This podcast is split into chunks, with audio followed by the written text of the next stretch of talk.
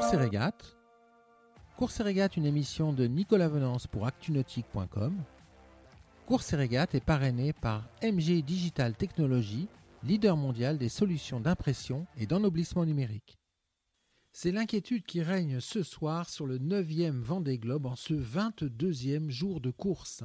Alors que Charlie Dalin, en tête de la course, va passer le cap de Bonne-Espérance dans les prochaines heures, Kevin Escoffier à bord de l'IMOCA PRB a déclenché sa balise de détresse cet après-midi à 14h46.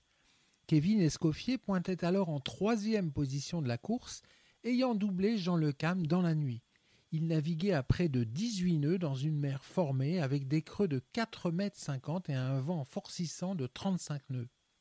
Le skipper breton a informé son équipe à terre qu'il y avait de l'eau à bord de son bateau. Jean Lecam, le concurrent le plus proche, s'est dérouté afin de se rendre auprès de lui. Il est arrivé sur zone vers 17 heures à déplomber son moteur pour lui venir en aide.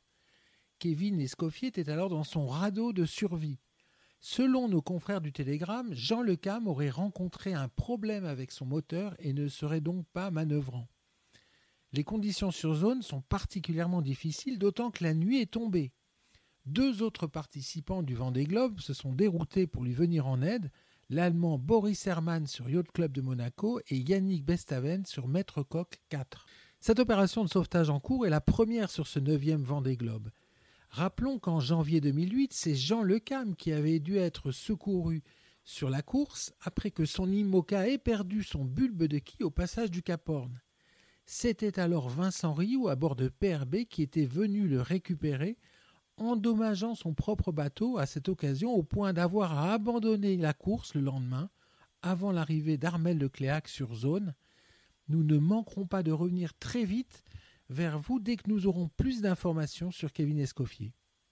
Cette émission est accessible à tout moment sur la chaîne YouTube d'ActuNautique, mais aussi en podcast sur Spotify, Deezer, Apple, Google, Acast et SoundCloud.